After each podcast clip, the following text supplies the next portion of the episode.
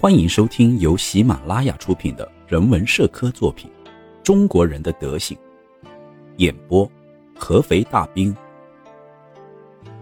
第九章：柔中带刚。我们通过仆人对中国人有了初步的了解，他们并没有意识到自己已经成为我们对中国人性格认知的最好的老师。虽然他们有些时候会令我们不满意，但他们那些表现无疑是最好的教科书。每个中国人在某种程度上说都是整个民族的缩影。随着我们与中国人接触的加深，我们发现，在与仆人交往中所得出的结论被更加广泛的证实了。此篇要讲的是中国人的一种奇异的特性，他们虽然互相矛盾，但却最适合用来形容中国人。只要稍加说明，就会让人明白。住在中国的西方人家中的所有仆人中，左右着家中安宁的。只有厨师，当厨师刚进入家中时，对女主人的话言听计从，对家里的规矩也诚心诚意地表示遵从。例如，主人说，之前的厨师做面包时没将发好的面丢进烤箱去烤，这让主人无法接受，而且总是与主人的意见相悖，最后被辞了。新来的厨师立刻会做出表示，虽然自己有很多缺点，但是绝对不会忤逆主人的意思。女主人又说：“狗和吸烟者以及游手好闲的人都不能带进厨房。”新厨师回答说：“他不会吸烟，也很讨厌狗，自己又是个没有什么朋友的外地人，朋友中也没有游手好闲之徒。”于是，新厨师得到了自己的工作。过了几天，主人发现他几乎和前一个厨师一样，没发好面就把面包丢进了烤箱。厨房里烟雾缭绕，一些不知名的人在厨房里进进出出，有的人还带着狗。厨师很坦率地承认自己的面包做的不是最好的，但是面肯定揉好了。仆人们都不会吸烟，烟都是从邻居家传来的。那一家的仆人都抽烟。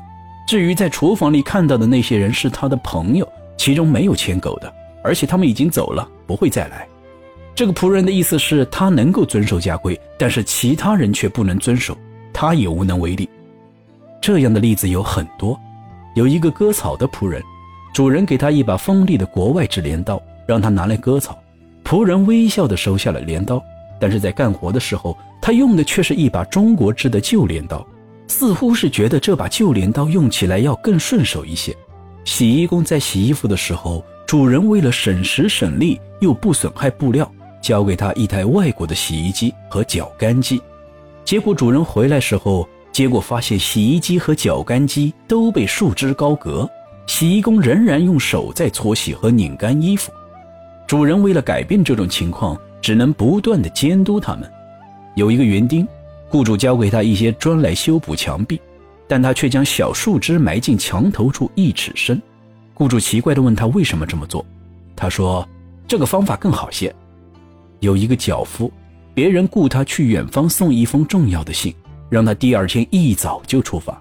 结果第二天下午，他仍然在附近。问他原因，他回答：“因为要洗袜子，不得不耽误一天。”中国的马车夫也是如此，明明告诉了他路线，他却走了不同的路，因为他从过路人那里听说那条路不好走，所以走了自己最熟悉的路。从以上的这些例子可以看出，厨师。割草工、洗衣工、园丁、脚夫、马车夫，他们全都坚持自己的意见，对我们的判断不予理会。在外国人开的医院或是药店中，也有类似的现象出现。医生确诊病情，为病人开了药，并细心地嘱咐了他吃药的时间和数量。病人也仔细地询问了几次。然而回到了家里，病人仍然一次把所有药或是两天的药都给吃了下去。他觉得药量多，好的就会快一点。还有的病人贴上膏药后，不管医生之前如何叮嘱，仍然会在回家后接下膏药，原因是他不想自己的皮肤变得像龟壳一样。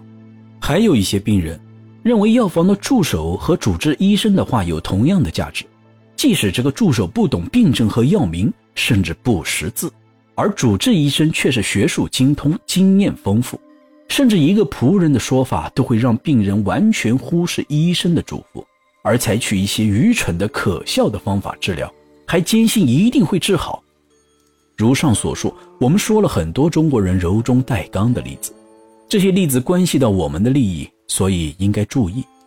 随着我们对这种性格的了解，会发现，在中国人的人际关系中，口是心非的状况到处都是。中国的仆人对自己的主人唯命是从，无论他的主人是中国人还是外国人，但中国的主人知道自己的命令不会让仆人完全遵从，所以会适当的放宽要求。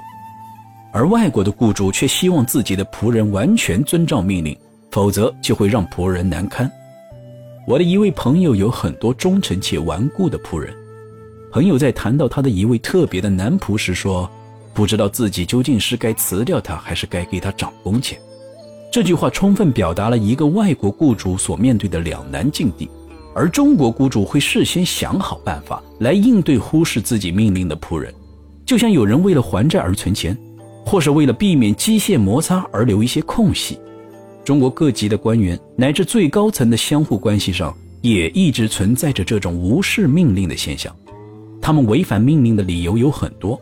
比如朋友的情面，个人的懒散，其中最重要的理由是金钱的诱惑。有一个地方官没法喝自己驻地的咸水，就命令自己的仆人去几英里外的地方来挑水喝。然而仆人却去了一个有甜水的村庄打了水，虽然违背了命令，却节省了三分之二的路程，而且双方都十分满意。这位地方官即使知道仆人并没有执行自己的命令，但只要水好。他也不会追究，其他人也不是不知道，知道内情的有五百人。然而中国人天生怕得罪人，唯恐惹出乱子，所以就算五百人都知道仆人违反命令的内情，也不会有人去报告。又有这样一个例子：有个主人命令仆人将水池中的水盛进其他容器中，方便以后使用。结果仆人将水全倒进了井里，这看似遵循了主人的命令。实际上，结果却正好相反。雷尼医生曾提到，一位厦门的官员在外交的时候，将国家的公文剪开，然后颠倒次序，将前半部分贴在后面，后半部分贴在前面，这样外国人就读不懂了。中国官员很少让外国人满意，在涉外事务中，这种做法十分普遍。在执法过程中，我们也经常可以看到与法律冲突的违法行为。某个罪犯被判处带两个月的木枷，除夜间外一律不准取下。可是如果花上一些钱的话，犯人就可以把穆家丢在一边，在官员进出衙门时带上穆家装装样子即可。官员虽然知道贿赂会改变他的判决，但是他不会回去抓住违背命令的证据，因为官员自己也是中国人，下判决书时早已经知道命令不会被遵奉了，所以他将刑罚的期限延长了一倍。这只是外国人看到的中国官员之间关系的一个实例，类似的情况还有很多。高官命令下级官员检查命令的实施情况，而下级官员完全没有检查，却不断的报告说事情进展的如何如何。一般情况下，事情就结束了。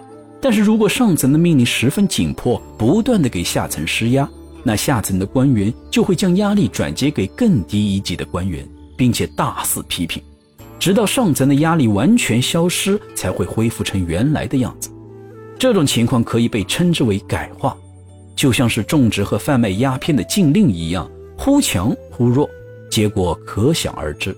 有些人认为用柔软这类的形容词来形容顽固的中国人十分不恰当，他们认为中国人是最固执的民族，但我却坚信中国人绝不是最固执的民族。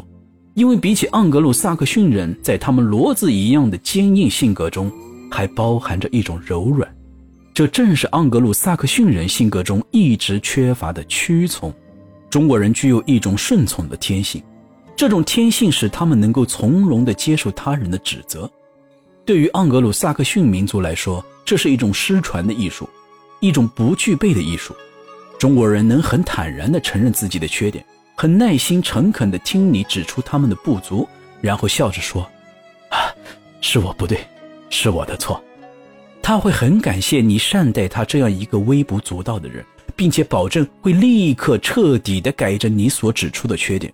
虽然你知道这些漂亮话只是镜花水月，但是这种不着边际的承诺，很可能使不愉快的事情到此结束。而且若你仔细观察，会发现他们做的也正是你所要求的。中国人就像是柔韧的竹子，他们柔顺而中空，无风时挺拔高雅，风起时随风而弯。竹苗，竹苗属草本植物，它虽柔软，却不像草一样打结。人的头发是世界上最柔软的东西，头发可以被拉扯得很长，但拉力消失就会立刻恢复原状。头发可以朝着任意的方向梳理。但发根始终向着一个方向，不会改变。有一种上翘的头发很不易梳理，其他头发都得顺着它的方向梳理。如果每个民族都是地球上这颗脑袋上的头发，那中国人就是那片上翘的头发，可以修剪，也可以剃掉，但是长出的新发依然会和以前一样，方向永远不会改变。本集内容演播完毕，感谢您的聆听。